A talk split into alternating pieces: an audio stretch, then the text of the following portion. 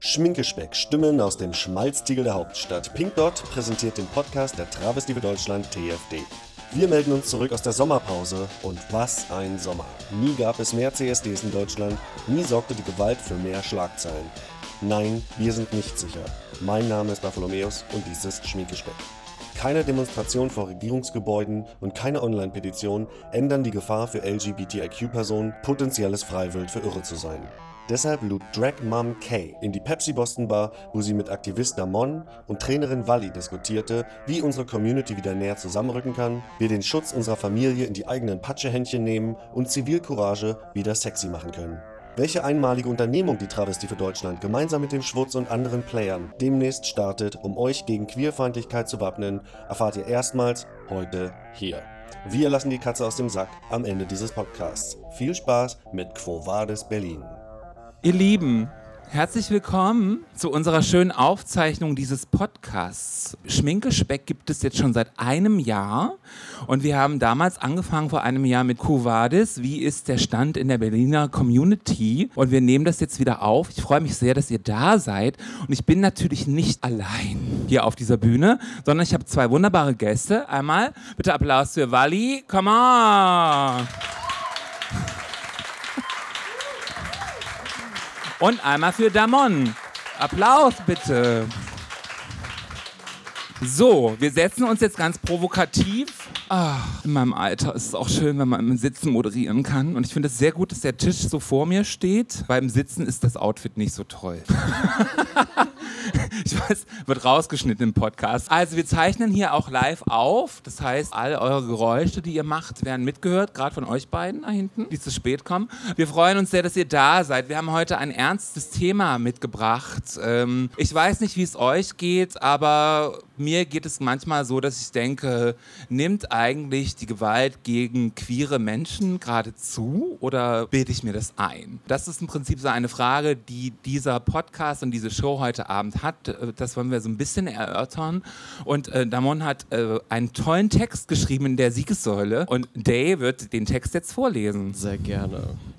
Ich gebe monatlich mehr Geld für Taxis aus, als ich mir leisten kann. Nicht, weil ich fancy bin, das bin ich auch. Der Hauptgrund ist mein Wunsch nach körperlicher und seelischer Unversehrtheit. Anfang Juni wollte ich mit ein paar Freundinnen, alle iranisch und queer, ins Schwutz. Anfang Juni, das heißt Regenbogensaison auf den Bahnsteigen der BVG und der Deutschen Bahn. Ich rief eine Bolt-Taxi an alle, die jetzt stutzen. Guten Morgen, herzlich willkommen in meiner Wirklichkeit. Die öffentlichen sind für viele von uns Queers of Color Sperrgebiet, vor allem nachts. Im Auto klingelte mein Handy. Meine Freundin Melika rief an, ich solle auf der Stelle zur Polizeistation gegenüber vom Schwutz kommen. Dort saß mein Freund Sina im fantastischen Genderbänder-Outfit auf den Metallstühlen im Gang der Polizeistation. Seine Strumpfhose war in einem ähnlich desolaten Zustand wie seine seelische Verfassung. Getrocknete Tränen klebten unter seinen Augen und seine Handtasche hing halb offen auf seinen zitierten Schenkeln. Auch er war mit einem Bolt unterwegs gewesen und erzählte, wie der Fahrer plötzlich während der Fahrt die Handbremse gezogen, Sina mit der Faust bedroht und dabei raus, raus gebrüllt habe, wie er und sein Mitbewohner aus dem Auto stürzen und um ihr Leben rannten. Der Fahrer habe sie verfolgt und sei dann mit dem Auto davongerast. Die zuständige Beamtin in der Polizeistation grinste herablassend, stellte meinen frisch traumatisierten Freund wiederholt in Frage und nahm ihn nicht ernst. Sie teilte uns schließlich mit, dass sie nichts tun könne, da kein physischer Schaden entstanden sei und der Fahrer keine queerfeindliche Beleidigung von sich gegeben habe. Sina bekam weder Schutz noch Unterstützung, aber auf seine Beschwerde hin eine mitleidige Antwort-E-Mail von Bolt, in der ihm das Unternehmen Solidarität und Verständnis zusicherte. Alles schockierend, aber wenig überraschend, zumindest für mich. Der Großteil der queerfeindlichen Angriffe, die sowohl Sina als auch ich erfahren haben, verläuft ähnlich. Der Bolt Fahrer kommt genauso wenig überraschend aus einer ähnlichen geografischen Region wie Sina und ich, wenn auch nicht aus demselben Land. Dass queere Migrantinnen und Geflüchtete in Deutschland an der Schnittstelle verschiedener Diskriminierungen leben, gilt unter Betroffenen bereits als Binse. Wir sind kontinuierlich gezwungen, unsere physische Sicherheit und physische Unversehrtheit durch die vielen Schichten aus Queerfeindlichkeit und Rassismus zu navigieren. Auch viele weiße Queers reproduzieren die rassistischen Verhaltensmuster der cis-heteronormativen Dominanzgesellschaft mit all den Mikroaggressionen. Von weißen Feministinnen erfahren wir Gaslighting, wenn wir über unsere Erfahrungen sprechen oder sie sprechen uns unsere Identität auf ganzer Ebene ab.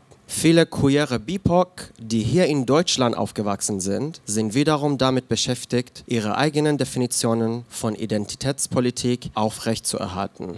Uns Migrantinnen wird jedoch nicht zugehört, wenn wir über unsere spezifischen Traumata sprechen.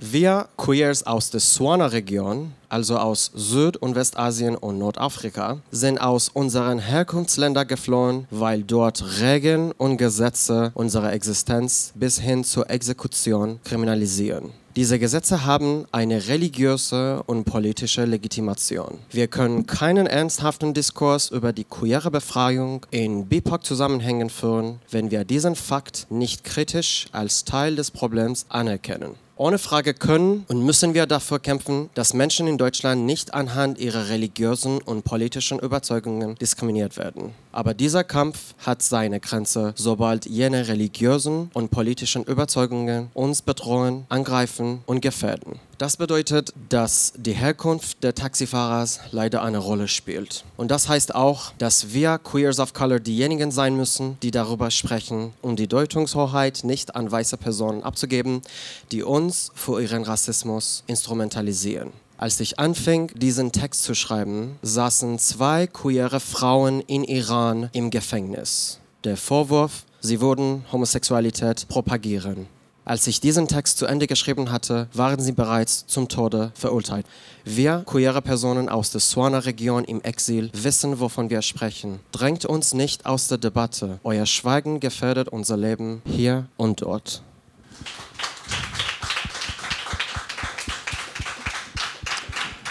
Danke. Also ich finde es sehr spannend, weil das natürlich auch nochmal eine ganz andere Perspektive aufmacht. Ne? Also ich glaube, aus unserer weißen, privilegierten Perspektive haben wir schon das Gefühl, es gibt mehr Übergriffe, es ist gefährlich, queer zu sein. Und ich glaube, es macht aber nochmal was anderes auf, wenn man irgendwie weiß, man kommt aus einem anderen Land. Man kommt ja auch vielleicht nach Deutschland, weil man erstmal weg will von da, wo man ist. Das, so, das Gefühl, da, wo genau. man ist, kann man nicht sein, weil man queer ist okay, ich gehe in ein anderes Land, wo es eventuell besser ist, queer zu sein. Ich möchte gerne, dass du mich unterbrichst, weil ich Blödsinn sage. Das ist jetzt meine Gedankenwelt. Und dann kommt man dahin und kriegt trotzdem immer noch eins auf die Nase, um es mal so zu sagen, wie es ist. So, das ist ja super traumatisierend am Ende. Also ich kann das nur von mir sagen. Also ich habe das Gefühl, als Transfrau auf die Straße zu gehen, ist jeden Tag eine Herausforderung. Egal, ob ich so aussehe oder ob ich in meinem Daily Look irgendwie rausgehe, ist es auch für mich immer eine Herausforderung. Es gibt Leute, Leute von mir, die sagen so, äh, die Leute starren dich ja permanent an. Ich sehe das schon nicht mehr. Und natürlich ist es aber auch so, dass ich eine zwei Meter große, 150 Kilo Frau bin, die auch noch weiß ist. So, das ist was ganz anderes, als wenn irgendwie meine Körperlichkeit anders wäre. Und trotzdem finde ich es sehr interessant, dass wenn es für mich schon schwierig ist, auf die Straße zu gehen und zu wissen, da muss ich mich für innerlich vorbereiten. Ich kenne das von mir, als ich das nicht konnte, seelisch und von meiner Psyche her, weil ich immer das Gefühl habe, sobald ich auf die Straße gehe, starren mich Leute an, diskriminieren mich, weil ich trans bin, bin ich auch nicht mehr so viel rausgegangen. Also ich hatte es, ich habe es gehasst, U-Bahn zu fahren. Ich habe es gehasst, irgendwie auf die Straße zu gehen, weil ich immer das Gefühl hatte, meine Queerness ist das Problem. Und wenn ich das Gefühl schon habe, aber man aus einem Land flieht, wo man irgendwie weiß, dass es irgendwie tatsächlich problematisch wird, weil die Justiz einen verurteilen kann und auch zum Tode verurteilen kann, was ja in unserem Kopf überhaupt gar nicht funktioniert. Ne? Also für uns ist es ja irgendwie unfassbar. Aber es ist ja natürlich was anderes, wenn man in so einem Land lebt und sagt, so ich muss jetzt fliehen und man kommt in ein Land, wo man dann trotzdem noch solche Diskriminierung erfährt. Also klar, für mich ist deine Perspektive keine neue. Ich habe auch eine Drag-Tochter, die tatsächlich zu mir sagt, wenn du durch Neukölln gehst, du weißt ja gar nicht, was die über dich sagen, weil du verstehst die Sprache ja nicht. Wenn ich durch Neukölln gehe, verstehe ich jedes einzelne Schimpfwort. Ich verstehe alles, was zu mir gesagt wird und es ist super krass bösartig und äh, natürlich habe ich das Privileg, das wegzutun, weil ich die Sprache nicht verstehe. Aber du hast es, du verstehst ja alles und du äh, wirst damit konfrontiert. Was wäre denn ein Ansatz, was du dir wünschen könntest, wie man damit umgeht? Genau, wenn wir unsere Geschichte erzählen, dass jeder zuhört und dann das ernst nimmt. Aber das kann nur ein paar Schritte weitergehen, weil danach haben wir die Regeln und Gesetze hier in Deutschland. Und wenn man von draußen hier kommt, dann denkst du, okay, hier sind alles viel richtig besser geworden für Queers. Dann nach ein paar Tagen, ein paar Wochen, ein paar Monaten, du bemerkst, okay, wow, es gibt viel mehr Arbeit hier, die wir zusammen machen müssen. Die größte Überraschung, die mich enttäuscht hat, war an der Polizeistation. Die Polizeibeamtin hat uns gesagt, sie nichts tun könne, weil der Fahrer keine queerfeindliche Sätze gesagt hat. Und dann habe ich geantwortet, okay, dann, wenn eine Beleidigung von dem Fahrer kommt oder eine physische Aktion, dann könnten wir hier jetzt richtig etwas ernsthaftig in Polizei nehmen. Ansonsten nicht. Und ich habe mir gedacht, wow, was ist das also wirklich für Safety für uns, von der, von der Gesetze hier, von Polizei. Dann habe ich mich unsicher als vorher gefühlt und ich fühle mich immer noch so. Also Sina ist immer noch traumatisiert, das war Juni.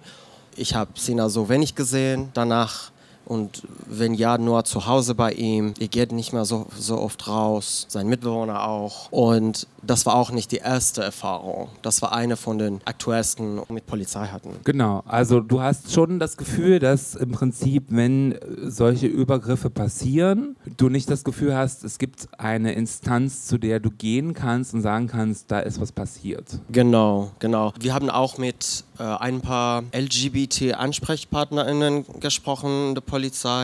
Und die meinten auch, ja, es tut mir leid, sie können nichts tun.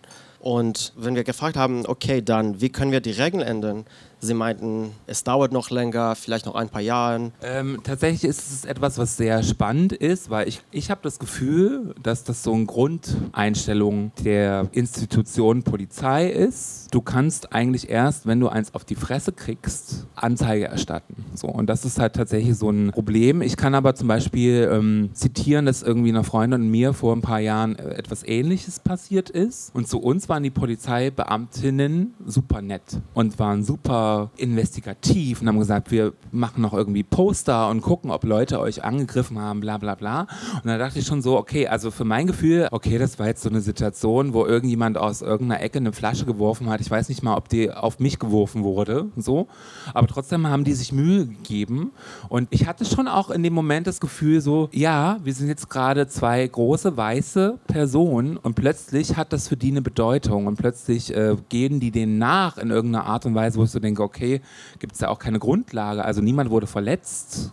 Ich glaube, es ist aber generell so ein Problem, dass die Institutionen Polizei in Deutschland, die machen ja eigentlich, was sie wollen, wenn wir mal ehrlich sind. Ne? So, und natürlich sind die alle meistens weiß und Männer. Und dann hat man ja schon so ein Problem, irgendwie bei denen anzukommen. Und obwohl es in Berlin so eine Anlaufstelle gibt für queere Problematiken, habe ich jetzt auch nicht den Eindruck, das wären die ersten, die ich anrufen würde. Und ich würde jetzt mal ein bisschen zu dir übergehen, weil du ja tatsächlich auch Erfahrung hast mit Selbsthilfekursen für Frauen, für CIS-Frauen und was ist denn dein Eindruck? Hast du das Gefühl, es gibt in Deutschland ein System, das so Leute auffangen kann? Ich unterrichte jetzt nicht nur CIS-Frauen, also ich gebe Selbstbehauptungskurse oder Selbstverteidigungskurse für Flinter. Und ja, zu der Frage, ob es ein System gibt zum Auffangen. Also ich arbeite auch mit unterschiedlichen Leuten aus unterschiedlichen Szenen, Communities. Also jetzt zum Beispiel aus Brandenburg kenne ich jetzt die Opferperspektive. Das ist eine Beratungsstelle für Menschen, die rassistische und rechte Gewalt erfahren haben. Und da habe ich auch eine Zeit lang auch gearbeitet. Also in dem Sinne, dass ich Chroniken erstellt habe, aber auch zum Beispiel Prozessbegleitung.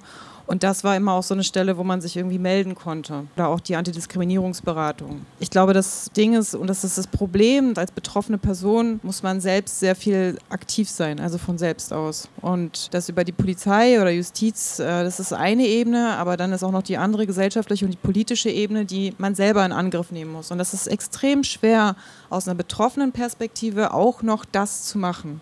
Und deswegen ist das Aller, Allerwichtigste eigentlich immer auch solidarisch zu sein und auch dieses, danke nochmal, dass du deine Erfahrungen geteilt hast. Also da beispielsweise auch sich nochmal die Taxiunternehmen raussuchen und einfach auch da über Social Media oder über Internet da einfach auch nochmal einen Comment äh, hinlegen, was für Erfahrungen es da eigentlich gab. Das muss man leider irgendwie dann auch machen und anzählen. Also auch um andere Leute auch zu schützen oder auch zu wissen, okay, da sind Leute, die sind nicht korrekt und dann halt leider über diesen Weg vielleicht auch gehen. Also ich finde es sehr interessant, weil es natürlich am Ende das Problem dabei liegt, dass die Kraft immer von dem Opfer ausgeben muss. Ne? Also das finde ich halt sehr problematisch. Also weil ich kenne die traumatischen Erfahrungen auch und ich habe das auch oft genug, dass du denkst, so was soll ich denn jetzt noch alles machen? Also ich kann, man kann einfach irgendwann nicht mehr. So, man würde sich wünschen, dass es jemanden gibt, der sagt, so komm mal her und ich mache das jetzt für dich. Unsere Gesellschaft funktioniert leider irgendwie noch nicht so dass es tatsächlich darum geht, Leute zu sehen, die das nicht können und denen zu helfen. Auf vielen Ebenen. Also ich glaube zum Beispiel tatsächlich auch so, wenn es gegen Gewalt gegen Cis-Frauen so ist, ist es ja auch so, dass es halt immer die Aufgabe ist, der Cis-Frau sich aus dieser Situation rauszuholen, was halt super krass ist. Also ich meine, vielleicht habt ihr ja die Erfahrung auch, also wenn ihr irgendwie Unterdrückung erlebt und Diskriminierung erlebt, nimmt das ja so viel Energie von einem weg, dass es halt immer super schwer ist, sich da irgendwie selbst rauszuboxen in irgendeiner Art und Weise. Und ich finde auch das sehr unfair, weil es macht auch so einen Graben auf. Es macht ja irgendwie auch so ein Gefühl von, ach, du bist die starke Person und ich bin das halt nicht. Und das ist total beschissen, um es jetzt mal so zu sagen, wie es ist. Und eigentlich muss es mehr Möglichkeit geben, Leute irgendwie da abholen zu können. Und selbst, ich meine, ich kenne das auch wirklich äh, aus persönlicher Erfahrung, wenn du psychisch down bist, selbst zu googeln, welche Telefonnummern du anrufen kannst, ist eine unfassbare Überwindung. Und denn selbst wenn du sie gegoogelt hast, musst du ja auch noch anrufen. So. Und all diese Schritte und diese Hürden alleine zu nehmen, das ist schon echt eine krasse Herausforderung. Herausforderung. Wir sind aber heute Abend hier, weil tatsächlich die TFD ein tolles Projekt geplant hat. Ich finde das sehr wichtig. Ich, wir beide haben vorhin schon mal kurz darüber gesprochen. Wir beide haben noch nie an einem Selbstverteidigungskurs teilgenommen. Gibt es für dich eine Hürde, warum du das noch nicht gemacht hast? Ehrlich gesagt, ich war immer unsicher, weil ich dachte, die meisten Kurse, die ich kenne, sind von cis-hetero Personen dominiert und deswegen habe ich nicht mich so sicher und bequem gefühlt, auch vielleicht mit ein paar Freunden ins Garten hinzugehen und um die Kurse zu probieren. Wenn ich mir vorstelle, dass ein Self-Defense-Class zum Beispiel für Flinter gibt, auch von queere Personen Unterricht wurde, dann ähm, kann ich mir vorstellen, dass ich definitiv das ausprobieren würde, mindestens. Ich kann dazu sagen, meine Barriere war bis jetzt immer, dass ich, wenn ich an Selbsthilfekurs denke, denke ich sofort an die Sporthalle, an die Turnhalle, in der ich irgendwie sitze mit meinem Jogginganzug und denke, ich muss jetzt rumfuchteln und schwitzen. und das war für mich immer so eine Grenze. Und es ist tatsächlich aber, was auch wichtig ist, zum Beispiel, um das nochmal zurückzubringen, man darf das nicht unterschätzen. Wie gesagt, ich bin eine große, stämmige Frau. Und ich habe das schon öfter mal in meinem Leben gemacht, dass ich mich zwischen Dinge gestellt habe, die mich auch nicht betroffen haben. Dann wurde ich sofort, war ich plötzlich sofort die Transe. Also gibt eine Situation, kann ich jetzt noch mal kurz rezipieren. Am Neuendorfplatz, wenn ihr den U-Bahnhof kennt, da gibt es so drei Ebenen. Ich erinnere mich noch, wie ich die erste Ebene runterkomme. Und da gibt es so zwei Typen, die jagen sich so um die unter, äh, wo es die nächste Stufe runtergeht, die sich rum und schreien sich an. Und ich habe mich einfach dazwischen gestellt und habe Stopp gerufen.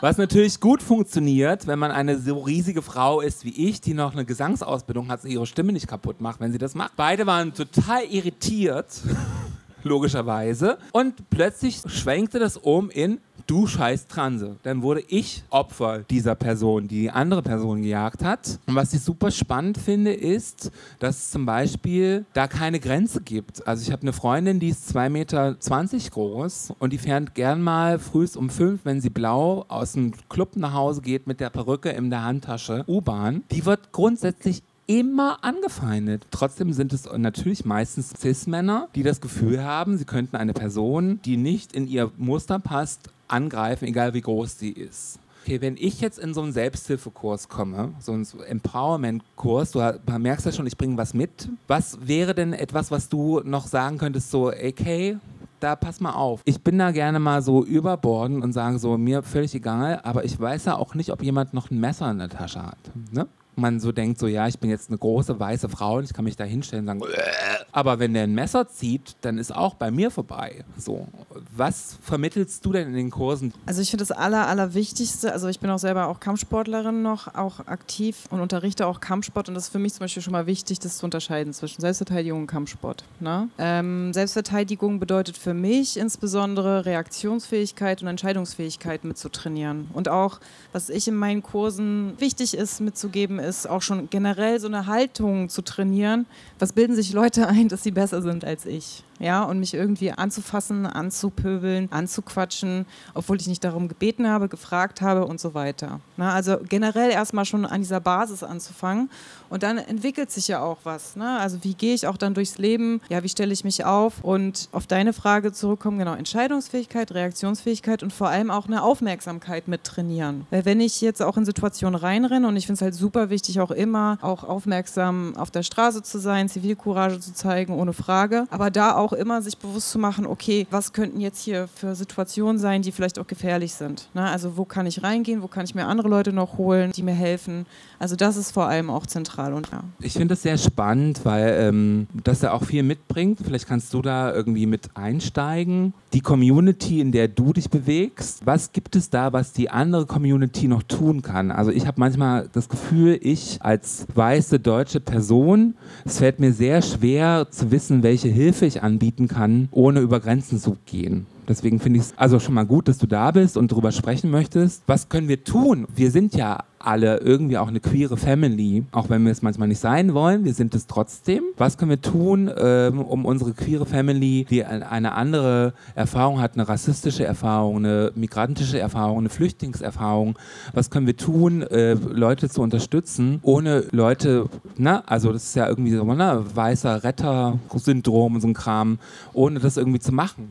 Das ist eine gute Frage. Und Verfügbarkeit, wenn wir, wenn jede Person die einige privilegierte Position in der Gesellschaft erkennt, bemerkt und das akzeptiert, dann können wir viel einfacher zusammen weiterleben, um einander zu unterstützen. Ich meine, das funktioniert genauso mit meinen weißen deutschen Freundinnen, egal ob die zum Beispiel cis-hetero oder auch queer sind oder nicht binär oder trans und so weiter. Und wir empowern einander. Das ist eine Sache. Noch was anderes es kann sein, dass wenn wir in einem Space zusammen sind, dass jeder weiß, wie viel Space zu jeder Person gehört, um den Raum von einer anderen Person nicht übernehmen. Das kann auch richtig oft funktionieren. Ich sehe schon die Entwicklung, dass wir mehr und mehr, besonders auf Social Media, darüber reden. Also Acknowledge Your Space und Space Taking und Space Invasion. Und dann habe ich bemerkt, je weniger ich mich so invaded fühle, zum Beispiel neben dir, desto mehr sicher ich mich fühle, um mich zu sein, was zu äußern, erklären, zu teilen miteinander. Also ich glaube, es ist generell ein Anfang. Und ich glaube, dass es auch ein Prozess ist zu kapieren, auch wenn man, also ne, also ich bin ja auch eine marginalisierte Gruppe. Und nochmal zu gucken, was für Gemeinsamkeiten und Unterschiede haben wir. Und wo kann ich jetzt mal sagen, das ist jetzt gerade nicht mein Thema, ich mache mal Platz für jemand anderen. Und vor allem glaube ich, das Empowerment, es ist sehr schwer, das in sich selbst zu finden. Und das ist aber ja zum Beispiel etwas, was in deinen Workshops sehr wichtig ist. Wo setzt du denn da an? Also ich kann ja irgendwie körperlich ansetzen und sagen so, hey, guck mal, du bist zwar 1,70 Meter groß, aber du bist vielleicht doppelt so schnell wie die große, dicke Transe. Ich glaube, es ganz oft so ist, wir uns kleiner machen, als wir sind. Und ich bin auch sehr oft überrascht darüber, dass Leute das sind. Und ähm, versuche aber immer auch den Leuten zu sagen, so, der Anfang ist bei dir. Alle sagen so, wir müssen lernen, uns selbst zu lieben. Ich sage immer, fang doch mal schon mal an, dich selbst nicht zu hassen. Das ist so ein, so ein Ansatz, den ich für mich habe. Es so eine Frage, wie man das in so Kursen rauskitzelt. Und äh, wir haben ja mit der TFD, gibt es ja den Plan, dass wir jetzt im Schutz demnächst Kurse anbieten. Was wird da passieren in so einem Kurs? Wie kitzelst du das aus Leuten raus? eine gute Frage, ne? um so eine Vorstellung irgendwie rauszunehmen, wir machen jetzt so einen Kurs und alle finden sich dann selbst, so funktioniert das ja leider nicht. So. Sondern was wir machen, also vor allem Nadine und ich, ähm, wir beide werden die Kurse leiten, wir schaffen erstmal einen Raum. Das, es geht ja darum, ähm, über Grenzüberschreitungen, über Gewalterfahrungen, das irgendwie in einer Art und Weise für sich zu thematisieren. Ja, und damit irgendwie umgehen zu lernen oder zu können. So, und erstmal nochmal ganz klar, ne, ich habe auch einen sehr positionierten Ansatz, das heißt, ich erkläre nicht Leuten, was Gewalterfahrung ist oder Grenzüberschreitung. Ich habe auch meine Perspektive nur auf Sachen und ich höre halt sehr viel zu. Ne? Aus den ganzen Erfahrungen bildet sich dann auch so ein kleiner Werkzeugkasten und dann kann man sagen, hey, bei einer Person hat das funktioniert, bei der Person hat das funktioniert. Also ich begreife mich selbst auch in meinem ganzen, sage ich, Ansätzen noch als ewige Lernende das ist, glaube ich, nochmal das Allerwichtigste, einen Space zu schaffen, zuzuhören und vor allem auch dieses Tempo rauszunehmen. Du musst jetzt das und das gleich begreifen. Ne? Also jetzt nicht irgendwie so eine komische Schulrhetorik mit reinnehmen, okay, so ist Lernen, sondern auch erstmal Sachen müssen sacken lassen. Erstmal auch sich mit Sachen auseinandersetzen und vor allem auch immer die Möglichkeit bieten, auch mal sich herauszuziehen und auch mal eine Pause zu nehmen. Das ist extrem wichtig. Wir haben alle unterschiedliche Erfahrungen. Das ist auch immer so eine komische Vorstellung, finde ich, in Selbstverteidigung oder auch in diesen ganzen Gewalterfahrungen, dass alle irgendwie, dass man man das dann so und so und so macht. So funktioniert es ja nicht. Ja, das ist extrem wichtig, da wirklich Zeit zu lassen es gab eine Konversation, die wir hatten in der Vorbereitung, was so übergriffige Erfahrungen sind, was Gewalterfahrungen sind, wo es natürlich jemand, die ihr ganzes Leben als weiblich gelesen wurde, sagt so, ja, das ist mein Daily Business. Also ich gehe auf die Straße, mir wird hinterhergepfiffen, ich werde angefasst, ohne dass ich irgendwie das möchte, bla bla bla. Wie sich das in der queeren Community manchmal so separiert, obwohl es die gleiche Erfahrung ist. Ne? Wir werden alle aus den gleichen Gründen angefasst und wir wissen eigentlich der Grund, äh, das Patriarchat in irgendeiner Art und Weise ähm, eine Machtausübung, die uns allen äh, widerfährt. Und ich glaube aber, was irgendwie ein Unterschied ist, ist, glaube ich, dass wir queeren Leute sehr oft unsere geschlechtliche Identität scannen und hinterfragen Trotzdem ist der Unterschied tatsächlich, ich bin ja auch nicht so sozialisiert worden. Ne? Also ich wurde nicht als Mädchen großgezogen. Also ich kenne das Gefühl nicht, dass dir eine Mutti sagt, wenn du den kurzen Rock anziehst, dann sei vorsichtig. So, ne? Am Ende ist es ja immer schon so, dass klar ist, dass die Männlichkeit ein Problem mit Weiblichkeit hat und alles, was weiblich ist, ist im Prinzip auf der Skala der Hierarchie schon mal weiter unten das ist eine Flinter-Erfahrung, das ist irgendwie queer.